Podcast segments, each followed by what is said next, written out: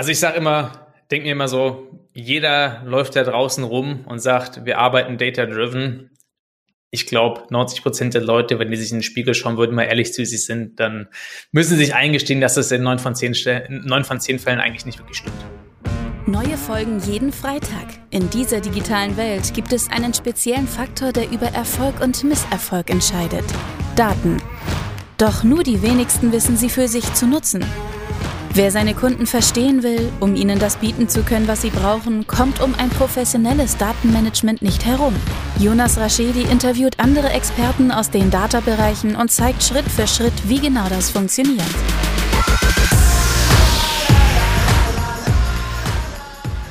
Herzlich willkommen zu My Data's Better Than Yours, der Data Podcast. Schön, dass ihr eingeschaltet habt.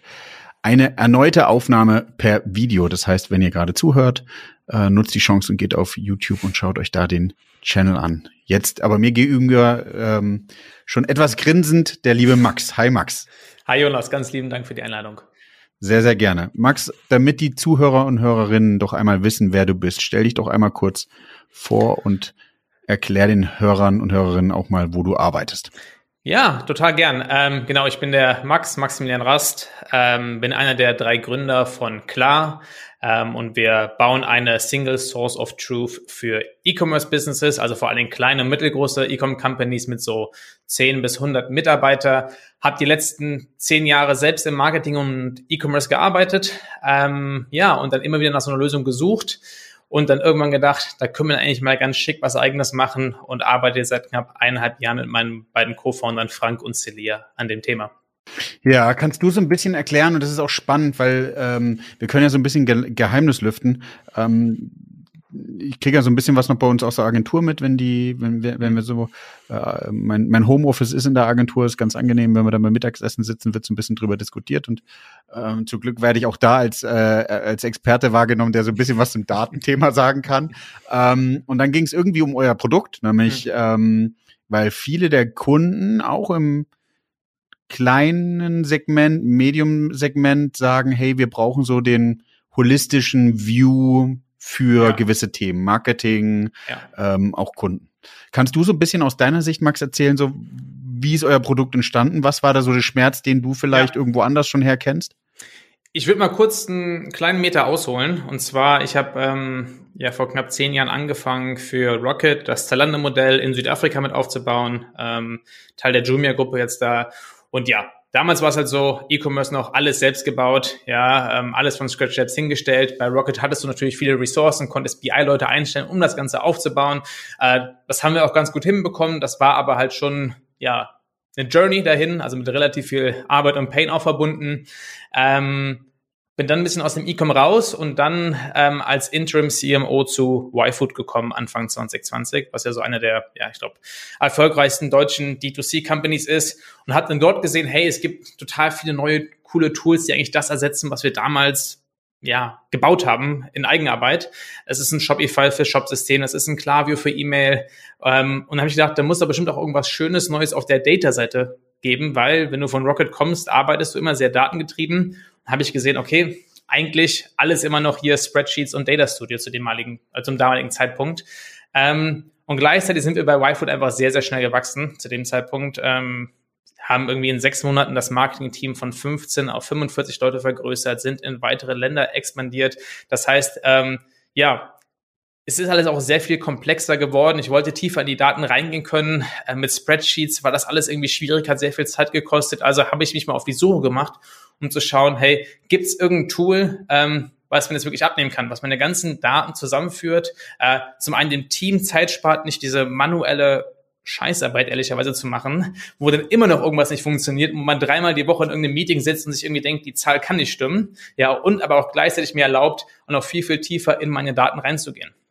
Und ähm, hat mir ganz, ganz viel angeschaut, ähm, ist natürlich auch viel Neues gekommen im Bereich Data, aber irgendwie nichts, was ja, wo ich gesagt hätte, das nimmt mir die ganzen Spreadsheets ab. Das war punktuell hier und da ganz nett, aber nichts wirklich, was dir alles zusammen an einem Ort bringt, so wie du es brauchst als, als äh, ja, kleine, schnell wachsende E-Com-Company.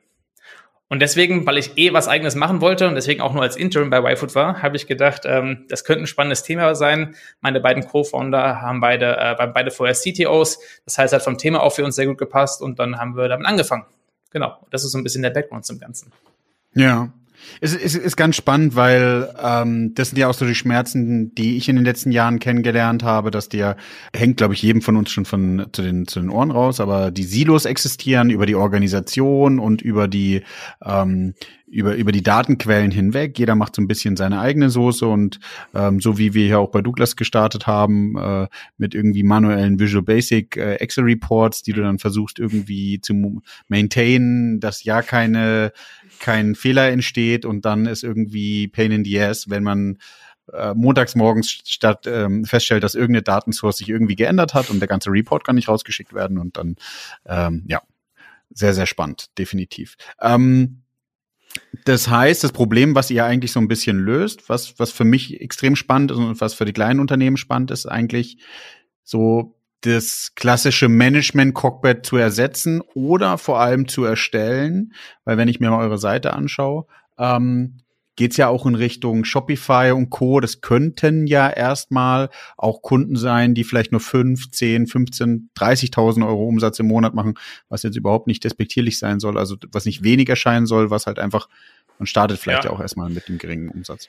Genau, also es kommt natürlich ein bisschen drauf an, von der Größe her, ähm, je mehr Umsatz du machst, desto mehr Daten hast du, desto spannender ist natürlich auch dem mit dem, was du rausfinden kannst. Mhm. Wenn du in der Umsatzgröße bist, ähm, dann bist du für mich eher noch so in einem Product Market Fit herausfinden Stage. Ja, das ist dann ähm, auch viel, sage ich mal, mehr qualitative Arbeit und gar nicht so sehr quantitative Arbeit in vielerlei Hinsicht, ähm, meiner Meinung nach. Und deshalb, ähm, klar, kannst du auch schon früher anfangen. Vielleicht so die ersten Overview-Dashboards kriegt man auch noch ganz gut mit einem Data Studio und einem Spreadsheet hin. Ähm, aber wenn es dann wirklich tiefer in die Daten gehen soll, was einfach zu viel wird und komplexer wird, ähm, dann kostet es einfach irgendwann zu viel Zeit und es entstehen Fehler und du kommst nicht so tief rein, wie du es ganz gerne möchtest.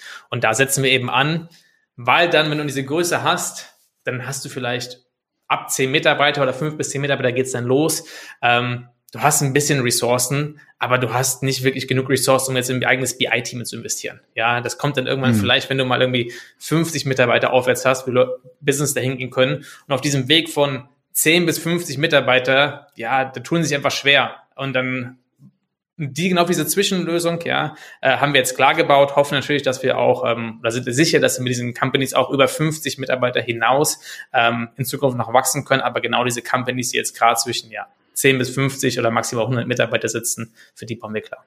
Und die dann, die dann aber auch eben, du sagst jetzt zwar die Ressourcen haben, aber vor allem auch das Speed, weil ich verstehe ähm, mit der Lösung, die man jetzt, äh, ich will, ich will sie jetzt nicht als Plug-and-Play-Lösung hier sozusagen äh, verkaufen, aber so, doch eben einfacher, wenn man sich sieht. Das hast du auch höchstwahrscheinlich als Erfahrung gemacht und die ähm, die Unternehmen, die ich kennengelernt habe, das ist mal nicht so schnell, ähm, wenn man selbst wenn man ein flexibles ähm, ja. Cloud-ETL-Tool sich nimmt, hat man trotzdem irgendwo die Daten, die irgendwo reinlaufen müssen und dann ja. musst du immer noch mal Datenmodelle bauen, die auch äh, ja. laufen lassen, die müssen irgendwie maintained werden, da muss ein Visualisierungstool noch mal drauf, also das ist ja schon alles etwas größer ähm, und der Approach genau. größer und viele vergessen echt diesen, ich weiß nicht, wie deine Erfahrung ist, enden so dieses dieses Hausmeisterarbeiten, ne? diese diese Arbeiten, die einfach stattfinden, die regelmäßig stattfinden, die ähm, nicht honoriert werden, äh, wenn sie gemacht werden, nur sozusagen jemand meckert drüber, wenn sie nicht gemacht werden.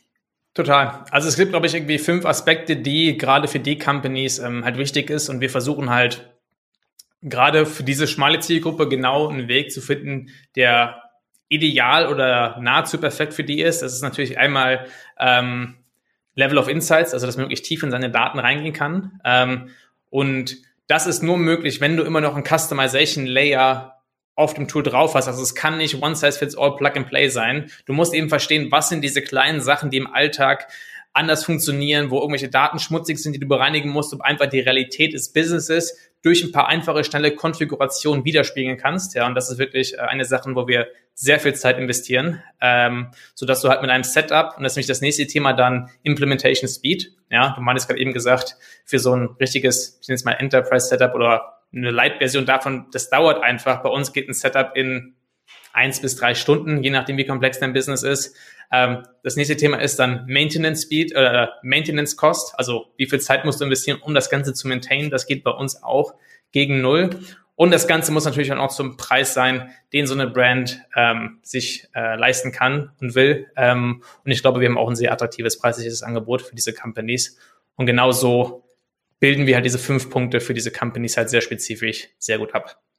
Jetzt gibt's ja noch eine viel, viel spannendere Frage, Max. Ähm, ihr habt ja den ein oder anderen Kunden jetzt schon kennengelernt. Jetzt musst du nicht den einzelnen Kunden erwähnen, ähm, aber was für Daten finden wir denn eigentlich gerade im E-Commerce vor? Kannst du da so ein bisschen, was sind so die Pain Points, was ist so die Herausforderung ähm, der Daten, die du so gesehen hast? Die Herausforderung der Daten. Ähm, na, ist die Frage ist natürlich, das Schöne bei dieser Art der Kunden ist meistens erstmal, dass das Stack an Technology, was sie nutzen, wo wir Daten herziehen müssen, relativ schmal ist. Ja, aber eben, was du schon Anfang meintest, die leben halt aktuell in Silos und ähm, du kommst nicht wirklich tief rein. Also auch die Standard Reports, ähm, die teilweise in so einem Shopify drin sind, die sind einfach, ja, oberflächlich ganz nett. Aber wenn du die dann zusammenführen willst mit anderen Quellen, dann auch noch deine eigene Kostenstruktur da reinbringen willst mit Daten, wie zum Beispiel deine Logistikkosten, deine Paymentkosten, dann liegt das halt irgendwo überall verteilt. Ähm, und das wirklich zusammenzubringen auf eine Art und Weise, wie es wirklich die Realität widerspiegelt des Businesses und dann auch gleichzeitig tief in diese Daten reingehen zu können, das ist schon ja, für diese Brands eine sehr, sehr große Herausforderung. Ja, ähm, kannst du beschreiben, wie so, ich weiß nicht, wie, wie meine Erfahrung ist auch in den letzten Jahren so, die, die, die Daten, die du dann verwendest, sind vielleicht nicht so super gepflegt. Guckst du dir die Produktdaten an, guckst du dir irgendwie die Marketing-Channel-Daten an, wie ist da so de, äh, dein Gefühl? Äh, schlimm. Also, es war für mich anfangs, ich war immer, ähm, also ich war immer sehr obsessed mit UTM-Parameters. Das war für mich immer so ein bisschen, ich habe Strategie gemacht und das Erste, was danach kam, war, okay, wie leite ich meine Strategie, meine, meine Tracking-Parameters ab? Das war für mich immer das Erste, was kam. Und als dann die ersten Brands ongeboardet haben, war ich erstmal schockiert, wie das halt teilweise aussah, weil ich es mir äh, selbst gar nicht so kannte. Und das heißt, wir haben zum Beispiel auch einen, Channel-Builder gebaut, ähm, mit dem du sehr flexibel UTM-Parameter oder Daten aus verschiedensten Quellen in deine Kanallogik reinbringen kannst. Ja? Ähm, aber weil halt einfach diese Tracking-Parameter zum einen von Brand zu Brand anders sind und zum anderen auch sich innerhalb der Brand über die Zeit verändern, muss dieses Ding halt unglaublich flexibel gebaut wird, damit du halt einfach die verschiedensten Sachen abgebildet bekommst. Ähm, und das war zum Beispiel auch eine Sache, die wir uns vorne raus relativ leicht vorgestellt haben äh, und dann hinten raus uns ziemlich viel Zeit gekostet hat. Und jetzt ähm, können wir aber eigentlich im Endeffekt alles abbilden. Und ähm, das dauert anfangs dann irgendwie so eine halbe Stunde, das durchzukonfigurieren. Aber dann kriegt eigentlich jede Brand die Marketing-Kanalstruktur in das Tool rein, die sie gerne hätten oder wie sie ihr Business auch managen. Was ist so der typische Kunde? Der hat drei, vier, fünf, zehn Marketingkanäle? Es kommt ja ein bisschen auf an, es ist ein bisschen eine Präferenz, wie man das was man als Kanal definiert, ja, äh, wie ja. breit man das fassen will. Ich bin eher jemand, der das ganz gerne so ein bisschen ähm, mehr aufdröselt. Ähm, und dann bist du meistens das, halt. Du meinst jetzt sozusagen Google Ads einmal in generisch. Genau. Oder so E-Mails, e E-Mails aufsplit es in Newsletter, Automations, die kannst du nochmal ja. aufsplitten in Behavior Automations oder, oder Lifecycle Automations ähm, und auch Transactional E-Mails, ja. Manche Leute sagen, E-Mail ist ein Kanal, ich mache eher vier draus. Ja, und so bist du dann halt irgendwie zwischen normalerweise acht und vielleicht 20 Kanälen. Das ist so die Range, wo normalerweise dann die Businesses unterwegs sind. Ja. Eine ganz spannende Frage, die, die daraus jetzt resultiert. Ähm, Hast du ein Gefühl, kannst du sagen, welche Probleme so ein bisschen gelöst sind? Also mir, mir geht's, äh, und das wissen die Hörer und Hörerinnen ja gar nicht so äh, klar und das Produkt äh, hatte ich euch ja, hatte ich ja gesagt, Max, bin ich ja mhm. äh, sehr frech und direkt. Aber ich glaube, was was spannend ist und was viele Hörer und Hörerinnen hier eigentlich merken sollen, ist, wir sprechen hier immer in einer großen Form und sagen immer hier, ähm, wie bei DIY Food oder Douglas, können diese Probleme lösen. Aber ich bin davon überzeugt, wie Tools, wie ihr jetzt mit klar auf den Markt bringt, ja, da gibt's auch genug Möglichkeiten, Sachen zu finden, gibt ja auch super Metrics und Co. Sachen zu finden, mit denen du dich be dir behelfen kannst, bis zum gewissen Level mitzuwachsen und dann eben auch eine Lösung zu gehen, die du, die, die du vielleicht dann auch zahlen kannst. Klar, ich meine, das war ja, ähm, wir haben bei YFOD auch mit Spreadsheets gearbeitet. Du kriegst das schon halt irgendwie auf einer Basislogik, auf einer Basisversion kriegst du damit hin. Ja, ähm, auch ein Supermetrics ist erstmal ein wunderbares Tool, wobei das jetzt mittlerweile, glaube ich, so viel kostet, wie unser Einstiegspreis ist. Von daher würde ich dann ja. eher sagen, geh direkt zu uns. Ähm, aber du brauchst nicht immer die große Lösung. Ähm, ab einem gewissen Punkt ist aber die Frage, wie viel Zeit einfach investierst du auch, ja, um deine eigene Lösung halt am Leben zu halten und weiterzuentwickeln? Äh, und wie tief kommst du eigentlich in die Daten rein äh, damit und macht es nicht einfach Sinn, ähm, auf eine Lösung zu wechseln, äh, die vielleicht absolut ein bisschen mehr kostet, aber die A erstmal viel Zeit spart und die zusätzlichen Insights, die du gewinnst über so ein Tool, äh, eigentlich den Preis ja mehr als wettmachen. Gerade wenn du sie auch noch schnell implementieren kannst. Mit, mit was startet ihr so? Gefühltmäßig, wenn ich mit Kunden oder bei Kunden auf Projekten waren, früher als Berater, aber auch sozusagen dann mhm. ähm, jetzt da erstmal alle Datenquellen zusammen, dann fängst du an, klassische Use Cases erstmal, erstmal so Standard Reporting abzufangen, ähm, das abzulösen, damit sind die Excel Reports weg und dann recht schnell eigentlich, was ich jetzt noch nicht so häufiger in Excel Reports gesehen habe, ist so ein RFM-Modell nachzubauen, irgendwie mhm. zu gucken, wie bauen sich über, wie stellen sich deine Kunden da und dann daraus resultierend möglicherweise irgendwie ein Kohorten, äh, Kohorten äh, Dashboard ja. zu bauen, Kohortenansicht. Was ist so deine Erfahrung? Was sind so die, die Klassiker, die, die dann vom Kunden nachgefragt werden oder die ihr gut platzieren könnt, weil, weil ihr merkt, da ist also, Rand drauf? Das sind alles Themen, die wir auch schon abbilden im Tool. Wir haben ja, sage ich mal, ähm, wir bilden das Ganze ja end-to-end -end ab. Das heißt, du integrierst deine Daten, du konfigurierst sie, wir bereiten das Ganze auf und visualisieren sie auch schon vorgefertigt. Das heißt, es ist kein Drag and Drop, ich baue mir mal einen eigenen Report zusammen. Wir fokussieren uns halt nicht hier auf Flexibilität, sondern lieber auf Breite und Tiefe. Ja, und das geht halt aktuell erstmal auf Kosten von ein bisschen Flexibilität. Aber genau diese Sachen, die du gerade genannt hast, ja, wie ähm, erstmal Overview Controlling Dashboards, eine komplett integrierte P&L von Gross Merchandise unter bis Deckungsbeitrag 3, ähm, diese P&L-Logik auch in ein Kohortenmodell integriert, ähm, dass du halt deine Kohorten nach Deckungsbeitrag 2 Ebene sehen kannst, das dann slicen und dicen kannst nach Kanal, gekauften Produkt und so weiter. Ähm, Kunden, die das eine Produkt kaufen, was kaufen die als anderes, wie viel Prozent deiner Kunden sind active, at risk of churn, gechurned, wie viel One-Time-Buyer, Loyal Customers, das sind alles Sachen, die wir schon heute abbilden. Eben auch, weil es die Sachen sind, die am meisten äh, erstmal nachgefragt werden und wo man eigentlich auch wunderschön mit den Daten des Kunden, die da sind, äh, arbeiten kann. Ja, und auch die, also meine Erfahrung mehr so, die meisten Hebel sind, wo du, wo du eben dann noch recht schnell erstmal coole Insights bekommst, aber auch Total. Actions draus ableiten kannst. Also nicht so, bringt ja auch nicht Insights zu haben, wo du sagst, okay, wie kriege ich das jetzt umgesetzt, sondern eigentlich auch so. Ja. Also nicht alles ist für alle Brands interessant, ja. Manchmal äh, hast du halt einfach keine große Abweichung in deinen Kohorten in verschiedenen Parametern, aber irgendwas Spannendes ist immer damit dabei. Sagen wir so. Ich überlege gerade, wie wir ein bisschen weitermachen. Ich finde es äh, total spannend und ich glaube auch, dass die, dass es der so der, der, der klassische Case ist, den man, den man jetzt vor allem im E-Commerce sieht. Das heißt, viele kleine Unternehmen fügen kleinere Unternehmen fühlen sich zusammen, gehen so in die Richtung. Hast mhm. du, Max, wo du sagst, das ist ein Aha-Effekt in den letzten Jahren für dich selber, auch von den, der Background, den du hast, ähm, aber auch von den Kunden, wo du sagst, hey, das ist für die Hörer und Hörerinnen total spannend, sich das einmal vor allem für ihre Daten im Detail anzuschauen? Was ich immer spannend finde, ist, gerade wenn man ähm, Influencer-Marketing macht, auch da wirklich sich seine Kohorten nach zum Beispiel einem Discount-Code anzuschauen. Ähm, schon mehrmals gesehen, dass du Influencer hast, die vorne auf Acquisition Cost Basis sehr gleich aussehen. Ähm, aber wenn du dir Lifetime Value anschaust, dieser Influencer-Kohorten Faktor zwei, drei unterschiedlich sind. Ja, ähm, Holy. Ja, ja das also das ist teilweise sehr, sehr krass, weil nach vorne, teilweise siehst du es ja schon in den Acquisition Costs, dass der eine besser ist oder der andere, aber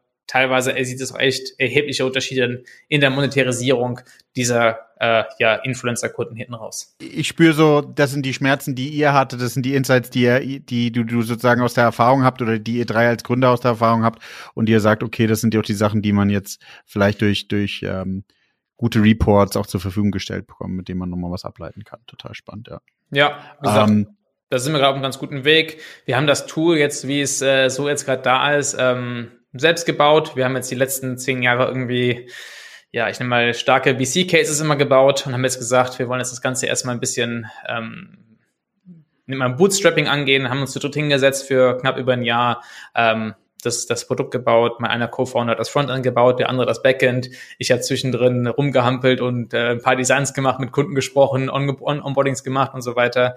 Ähm, genau, und sind jetzt auf einem ganz guten Stand und haben ja vor kurzem auch eine eine, eine Funding-Runde announced, unsere Seed, unsere Seed-Runde ähm, und haben jetzt noch ein paar Leute dazu geholt. Das heißt, da wird in den nächsten äh, Monaten noch einiges mehr kommen. Also wir haben auf jeden Fall noch sehr, sehr viele Ideen, was man noch alles Schönes machen kann. Ja, ich glaube, du hast ja auch am Anfang des Gesprächs super beschrieben. Ich glaube, viele Tools außenrum haben sich super weiterentwickelt oder es gibt genug Technologien und in dem Bereich ähm, ist, glaube ich, noch nicht die Ende der das Ende, die Ende der Fahnenstange, Total. das Ende der Fahnenstange, äh, ähm, wo man eben noch mal ein bisschen was ähm, aus, ausarbeiten kann und mhm. ähm, aber ich auch festgestellt, selbst größere Unternehmen, und wir kennen es, glaube ich, alle im Online-Marketing, trommeln immer ganz viele und sagen, wie cool sie eigentlich sind. Wenn man aber so ein bisschen hinter die Facetten schaut, äh, ist, ist, sind manche Sachen auch äh, etwas eingestaubt und vielleicht etwas schöner dargestellt, äh, wenn man es jetzt so bezeichnen darf, wie, wie es wirklich ist. Also ich sage immer, denke mir immer so, jeder läuft da draußen rum und sagt, wir arbeiten data-driven ich glaube, 90 Prozent der Leute, wenn die sich in den Spiegel schauen würden, mal ehrlich zu sich sind, dann müssen sie sich eingestehen, dass das in neun von zehn, neun von zehn Fällen eigentlich nicht wirklich stimmt. Ja.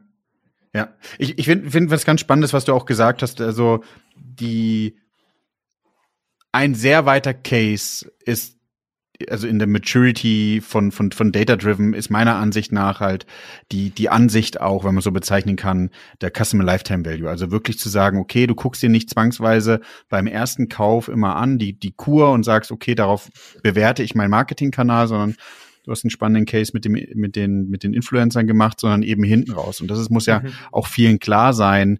Ähm, und es wird, glaube ich, jetzt auch noch mal krasser dadurch, dass Kanäle anders zu bewerten sind, dadurch, dass wir vielleicht viel nur noch Last-Click bewerten können, dadurch, dass sich die Cookies verändern. Mhm. Ähm, so, wie entwickelt sich eigentlich ein Kunde innerhalb der Journey, wenn ich ihn weiter bespiele, wenn er weiter Kunde bei mir ist?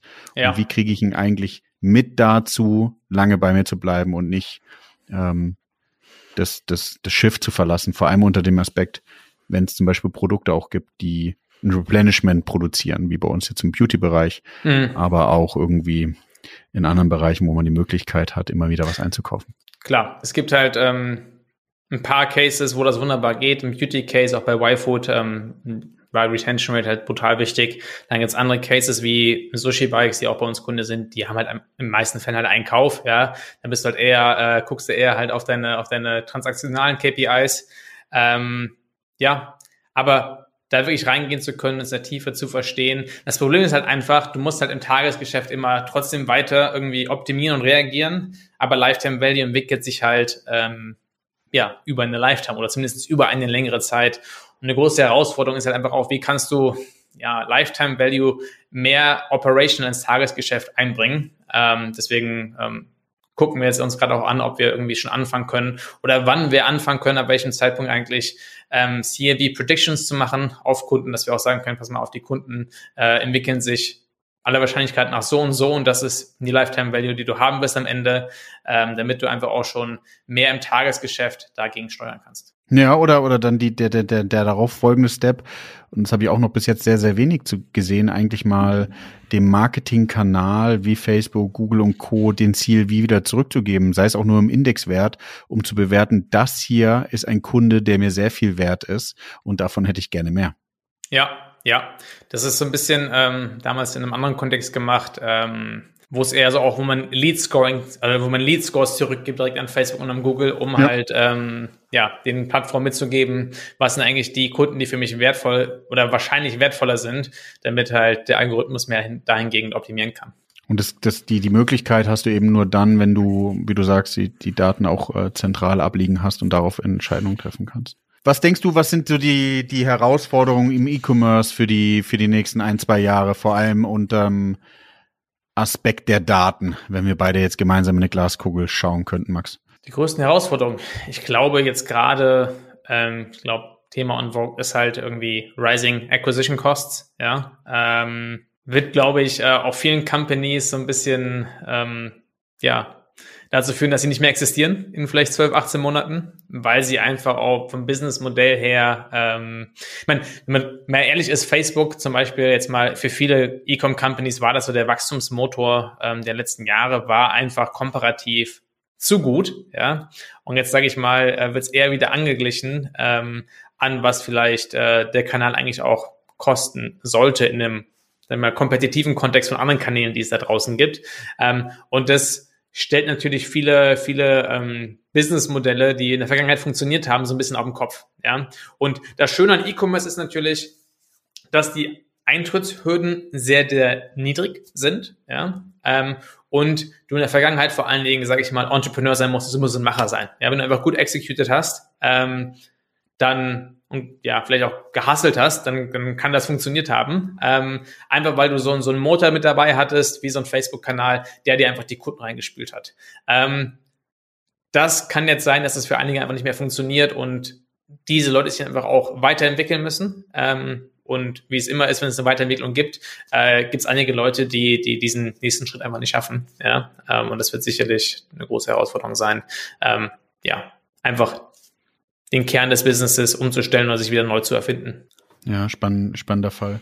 Ich glaube auch, ähm, um überhaupt bewerten zu können, ob ein Kanal profitabel oder nicht profitabel ist, ist ja genau erstmal die Daten zentral zu bekommen. Und viele, ist meine Erfahrung, haben den Schritt oder haben vielleicht sogar noch nicht mal die Erkenntnis, dass sie es tun sollten.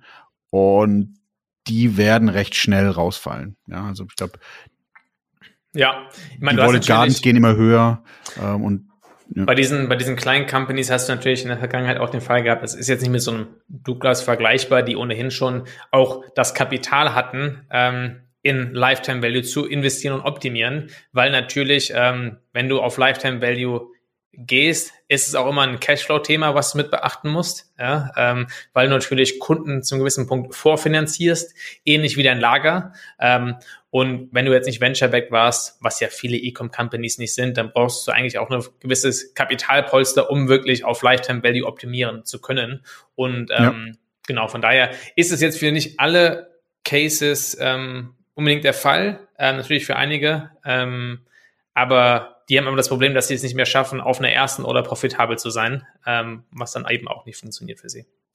Was so spannend ist in dem Kontext, was ich schon öfters mal erlebt habe, ist dann, dass Kanäle abgeschaltet werden, die auf den ersten Blick nicht profitabel sind, wo man dann eben hinten raus nach einem halben Jahr, ja, leider feststellt, dass sie doch profitabel waren. Und ähm, dann ist ja. aber eigentlich schon das Kind im Brunnen gefallen. Und wie du sagst, dann braucht man eigentlich noch mal viel mehr die, die Kapitalstärke, das, diese Entscheidung dann mitzugehen. Ja. Ähm, Diversifikation kostet einfach Zeit und Geld und du kannst halt nicht äh, an Tag eins die gleichen Erwartungen stellen an einen Kanal, den du ähm, ja für einen anderen Kanal, den du schon seit irgendwie seit zwei Jahren machst. Ja, ähm, man muss einfach schauen, dass man sich da auch ähm, die, die, ja, die Zeit und die Ressourcen für gibt, so einen Kanal wirklich vernünftig aufzubauen und zu evaluieren.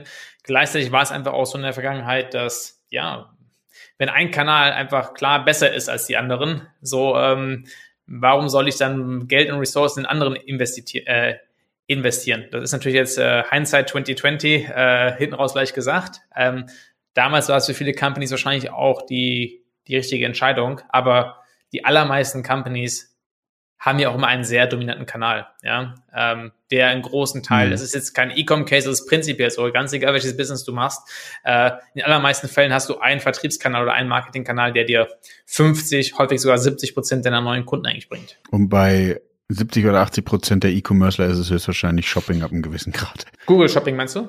Ja. Ja, es kommt, glaube ich, ich glaube, es gibt so, es gibt eigentlich drei, oder bis vor kurzem, würde ich sagen, gab es, gab es drei, drei relevante Kanäle. Das waren Google Ads, also Search Ads, damit Search und Shopping. Es war Facebook und es war Influencer. Ähm, und das waren die drei, die relevant waren. Je nachdem, was für ein Produkt du hattest und was für eine Zielgruppe du hattest, war halt der eine dominant und die anderen zwei eher so supportive. Ich finde es nochmal spannend. Das ist auch nochmal ähm, alleine mal so einen Überblick zu bekommen und ähm, vielleicht auch in den Aufbau, in einem automatisiertes Aufbau, heute äh, Sprachfehler, in ein ähm, automatisierten Aufbau von Reports zu investieren, macht total Sinn, um zu gewährleisten, dass du dann diese ganzen Aufgaben auch mit Maintenance separat hast, dich mehr auf die Insights konzentrieren kannst und die Action draus ableiten. Ich glaube, das kann man hier jedem in den, in den Folgen einfach nochmal oder in der Folge nochmal mitgeben, zu sagen, hey, guckt euch das nochmal an, überlegt euch das, überlegt euch, wie ihr euch für die Zukunft aufstellen wollt, um vielleicht Ressourcen, die jetzt mit dem Reporting gebunden sind, sage ich immer wieder, auch dafür freizuschaufeln, andere Sachen zu machen. Ja, ich meine, Daten aufzubereiten ist ja erstmal kein Value-Add. Ja, daraus entsteht ja erstmal kein Value-Add, nur weil die Daten hast, ähm, wirklich die Daten auch dann damit zu arbeiten, abzuleiten und dann auch ähm, die, die Ableitungen zu implementieren. Da entsteht der Wert. Ähm, von daher, wenn man es umgehen kann, wenn du so ein Custom Use Case hast, wo du einfach so ein ganz spezielles Businessmodell hast, dann, dann ähm, musst dir wahrscheinlich was eigenes aufbauen zum, ab einem gewissen Punkt. Ähm, aber gerade in so standardisierten Geschäft, wie es jetzt zum Beispiel E-Com ist, wo neun von zehn Companies eigentlich das Gleiche brauchen, bietet sich, glaube ich, an, ähm, damit zu einem gewissen großen Teil vorgefertigten Lösungen zu arbeiten. Und der, der, der, Mehrwert für die Shop-Systeme, weil viele natürlich auch denken, irgendwie in Shopify, äh, Shopware oder Magento sind diese äh, Programme natürlich drin. Ich muss ja klar sagen, das sind, das sind Spezialtools, die natürlich eher vielleicht noch hinten raus irgendwie überlesen, wie sie, wie sie Marketplaces mit anschließen, um mehr Umsatz zu machen. Aber die sind, mhm. dieses Management-Cockpit, die, die, die Zahlen im Breakdown, äh, wie du sagst, Slice and Dice, das ist da gar nicht nicht zwangsweise die Features, die sie einbauen wollen, weil das für die auch nicht zwangsweise den Value hinzufügt. Genau, ist einfach nicht Kernkompetenz von denen. Die ja. haben zwar alle so eine Basis-Reporting-Suite, äh, bei einigen von denen ist es ein bisschen besser, bei anderen ist es ein bisschen schlechter, ähm, aber es ist bei keinem ausreichend, dass ich sagen würde, ähm, du kannst damit dein Business managen. Ja, lieber Max, ähm, es gibt immer zwei Fragen, die ich am Ende stelle. Ähm, außer du sagst, ich habe jetzt hier noch was vergessen, was du unbedingt erzählen wolltest. Nö, ich glaube, wir haben es eigentlich ganz gut gecovert, so ein bisschen, äh, was wir machen, wie es läuft, wie ich alles sehe. Also ich glaube, da haben wir einen ganz guten Rundumschlag gemacht. Ähm, Vielleicht noch, dass wir natürlich auch immer weiter Leute suchen. Das heißt, äh, sowohl auf der Business-Seite in Zusammenarbeit mit unseren Kunden, ähm, die Kunden äh, on-supporten, ihnen zu helfen, ihre Daten besser zu lesen, zu verstehen, ähm, wie auch auf der, auf der, auf der Technical-Seite suchen wir natürlich Leute. Das heißt, wenn das äh, für jemanden spannend ist, dann gerne äh, entweder direkt bei mir, über LinkedIn oder meinen Co-Foundern melden oder einfach über die Webseite gehen. Da machen wir die Show Notes. Top. cool. Solltet ihr den Podcast noch nicht abonniert haben, habt ihr jetzt die Chance, einmal auf Apple Podcast oder Spotify, wo ihr ihn auch immer hört, oder in YouTube einmal den Abonnieren-Button zu drücken. Und da gibt's auch so ein cooles Feature, äh, bewerten auf Apple Podcast und Spotify, wenn ihr gerade schon äh, vielleicht nicht während der Autofahrt hört, aber dann nimmt nutzt die Chance und, und, und drückt diese Buttons. Ja. Ähm, das würde mich freuen. Gerne auch trotz mir fünf Sterne geben. das kriegen wir hin. Ähm, ja, die zwei Fragen, die ich immer stelle, und dann darfst du dich auch sozusagen selber verabschieden, äh, lieber Max, ist, ähm, was machst du privat mit Daten? Und zusätzlich, wie würdest du dein aktuelles Data Game in einem Filmtitel, existierend oder nicht existierend, ähm, beschreiben? Ja, habe ich natürlich ein bisschen Gedanken zu vorher gemacht, hattest du ja zugeschickt. Ähm, was mache ich mit Daten? Ähm, ich glaube, ich habe vor allen Dingen immer, wenn ich mich selbst viel optimieren will, ja, dann versuche ich das Ganze immer irgendwie messbar und anfassbar für mich zu machen. Ähm, bestes Beispiel war, glaube ich, es gab mal eine Zeit, wann war das vor ah, drei, vier Jahren, da habe ich äh, gut 20 Kilo mehr drauf gehabt. Und ähm, ja, dann habe ich mir angefangen, in Excel so ein bisschen Plan zu bauen, ein Ziel, wie viel ich dann jeden Tag an Gramm ungefähr verlieren will und habe das dann gegengemessen, mich da durchgetrackt und habe es dann echt geschafft, ich glaube in vier Monaten irgendwie, glaube ich, 16 Kilo am Ende irgendwie abzunehmen. Ähm, Gratulation. Einfach weil, ist ja auch seitdem halbwegs gut gehalten, auch wenn das eine oder andere Kilo wieder draufgekommen ist. Aber genau, das heißt, immer wenn ich halt wirklich Sachen nach vorne bringen will, dann hilft es mir einfach da, mein, mein Progress selbst zu tracken, um einfach auch mich selbst accountable zu halten. Und genau deshalb ähm, sollte man ja auch ähm, Datenunternehmen benutzen, um zu gucken, wo ist man eigentlich gegen den, wo man sein will, was man sich vorgenommen hat und was sind eigentlich die Stellschrauben, ähm, wo man besser werden kann. Ich glaube, das ist mal so ein ganz privates äh, Beispiel. Und dann ähm, ja, ein Filmtitel zu meinem Data Game. Ich habe es ehrlicherweise ein bisschen falsch gedacht. Ich habe gedacht, so über mein Berufsleben bis jetzt hinweg insgesamt. Und ich habe natürlich in der Vergangenheit bis vor kurzem sehr viel äh, mit Spreadsheets gearbeitet. Ähm, und deswegen hatte ich mir überlegt, äh, als Titel zu sagen, Spreadsheets, a Love-Hate Relationship. Ähm, weil vom, genau, Ding, ja.